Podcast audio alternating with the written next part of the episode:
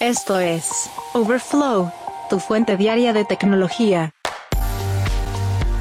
¿Qué tal? Te saludo desde Los Ángeles, camino a Lima. Hoy es viernes 1 de diciembre del 2023 y estas son las noticias que debes saber del mundo de la tecnología. Finalmente, LinkedIn añade inteligencia artificial para mejorar los perfiles profesionales. Amazon Web Services lanza una herramienta para ayudarte a escoger el modelo de inteligencia artificial que necesita tu empresa. Y WhatsApp te permitirá ocultar chats bloqueados detrás de un código secreto. Pero antes...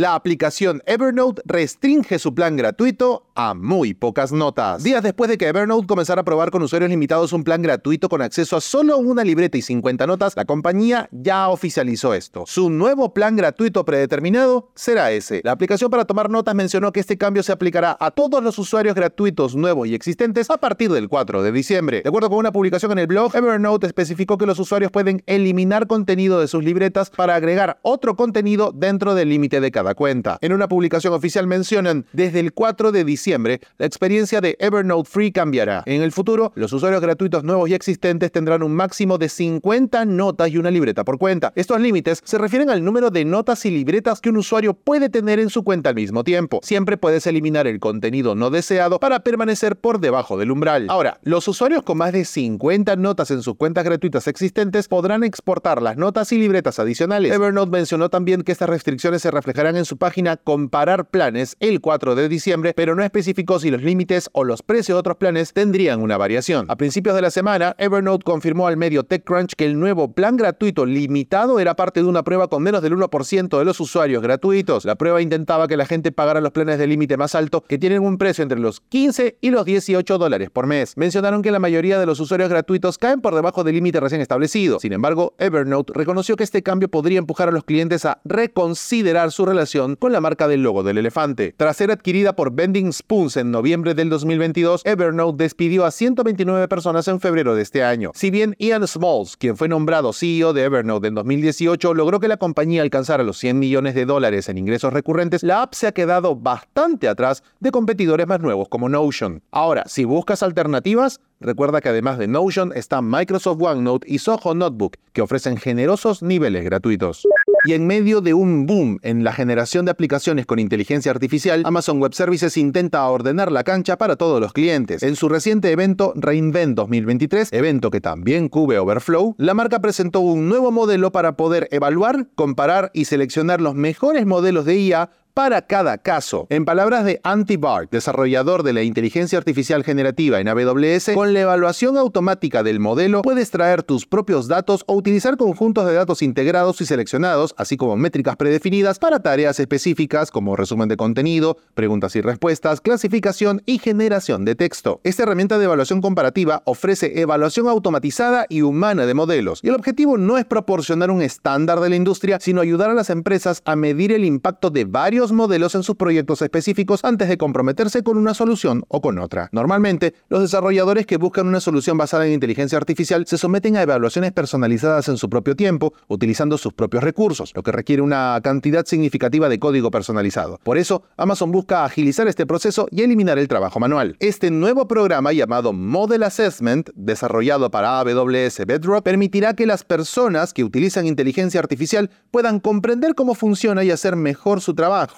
y de esa manera las organizaciones evitarán quedar atrapadas en costosas suscripciones a programas de inteligencia artificial que pueden ser demasiado grandes para su caso de uso particular o incluso no lo suficientemente precisos para los objetivos específicos del dominio que puedan tener.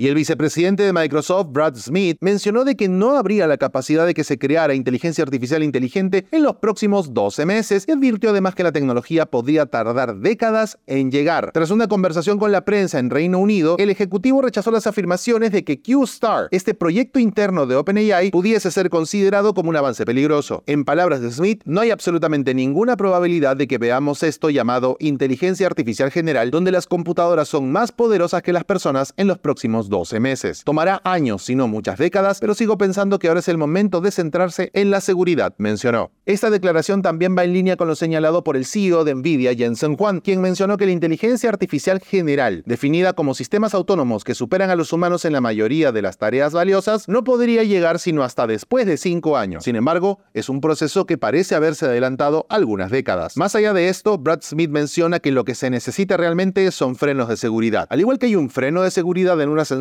un disjuntor de electricidad, un freno de emergencia para un autobús, también debería haber frenos de seguridad en los sistemas de inteligencia artificial que controlan la infraestructura crítica, para que siempre permanezcan bajo control humano. Y hablando de control humano, WhatsApp presenta una nueva forma de mantener tus chats bloqueados lejos de miradas indiscretas. En lugar de tener la carpeta de chats bloqueados visible con todas tus conversaciones, ahora puedes ocultar los chats detrás de un código secreto de tu elección. La implementación de WhatsApp te permite usar letras, números, caracteres especiales e incluso emojis en el código secreto para desbloquear este ítem. Todo lo que tienes que hacer es escribir esta contraseña en la barra de búsqueda de WhatsApp para encontrar tus chats bloqueados. Con suerte, esto debería evitar que las personas sepan que tienes una carpeta de chat bloqueada en caso de que echen un vistazo a tu teléfono. Además, WhatsApp menciona que puedes elegir que tus chats bloqueados aparezcan en tu lista de chat en cualquier momento. El servicio de mensajería, propiedad de Meta, introdujo por primera vez los chats bloqueados en mayo y permiten bloquear conversaciones en una carpeta que solo puede abrirse utilizando una huella dactilar, el escaneo facial o una contraseña. Además de la nueva función de código secreto, WhatsApp menciona que ahora puedes bloquear un chat manteniendo presionada la conversación en lugar de ingresar a la configuración del chat. Meta está implementando códigos secretos a partir de ahora y estarán disponibles a nivel mundial en los próximos meses. Y la red social de profesionales LinkedIn añadió una función de inteligencia artificial generativa para usuarios seleccionados impulsada por el modelo GPT-4 de OpenAI. Esto le permitirá a los suscriptores premium escribir titulares y también sobre publicaciones y secciones potenciados por inteligencia artificial. Con esta herramienta los usuarios podrán generar texto que resuma lo que ya hay en el perfil y obtener sugerencias mejoradas. Para acceder a esta función basta darle clic a un botón dorado que dice escribir con IA. La función ya está disponible para todos los millones de suscriptores premium de LinkedIn y la compañía mencionó que está explorando ampliar el acceso en el futuro. Como sabes, LinkedIn, propiedad de Microsoft, también integra las herramientas de OpenAI y ChatGPT. La compañía también mencionó que reconoce que la IA a veces hace las cosas mal y que está trabajando para reducir los errores. Recomienda, eso sí, que cualquier persona que utilice la herramienta revise la precisión de las sugerencias y las edite si fuese necesario. Si estas sugerencias generadas con IA parecen demasiado robóticas, los usuarios pueden modificar el perfil original y luego volver a ejecutar la herramienta para obtener variaciones. La compañía mencionó que todavía sigue trabajando para mejorar el tono. Tras la pausa, ¿Qué tan improbable se ha vuelto de que Artemis llegue a la Luna en 2025? Overflow, tu fuente diaria de tecnología. El proyecto Artemis ha sido uno de los planes más ambiciosos de la NASA en los últimos años. No solamente intenta mejorar las condiciones para los vuelos espaciales, sino también que esta sea una posibilidad no solo de llegar a la Luna, sino de convertir a nuestro satélite en una plataforma de lanzamientos para la exploración planetaria. Sin embargo, parece que no está yendo al ritmo que se necesita que vaya e incluso podría no darse de acuerdo con los planes.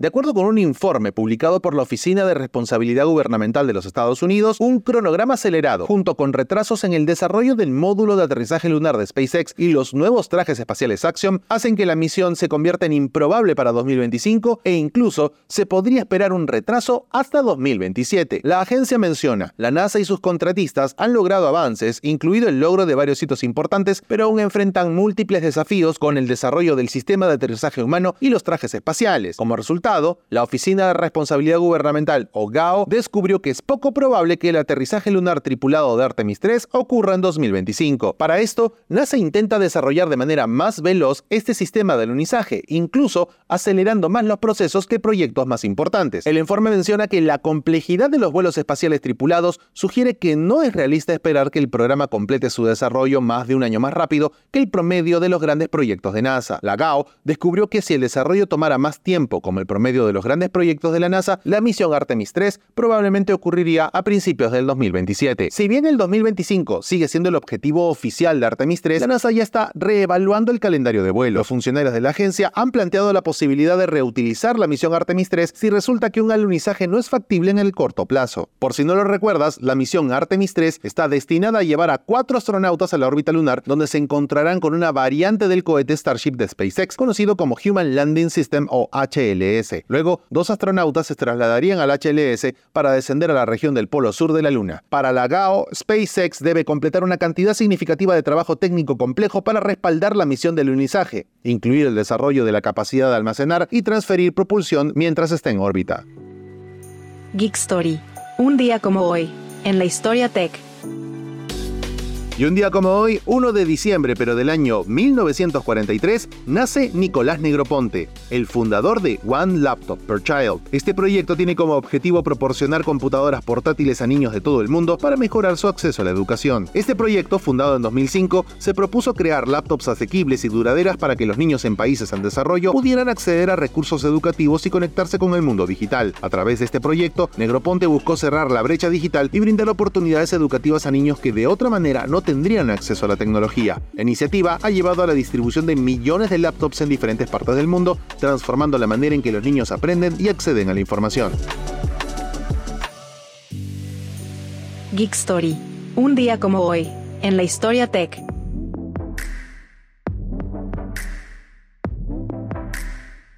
Hasta aquí la edición de Overflow de hoy. Viernes 1 de diciembre del 2023. Muchas gracias por acompañarnos. Recuerda suscribirte a este podcast para que a diario recibas notificaciones sobre las noticias tecnológicas más importantes del mundo. Gracias por escuchar a Overflow. Suscríbete para novedades diarias.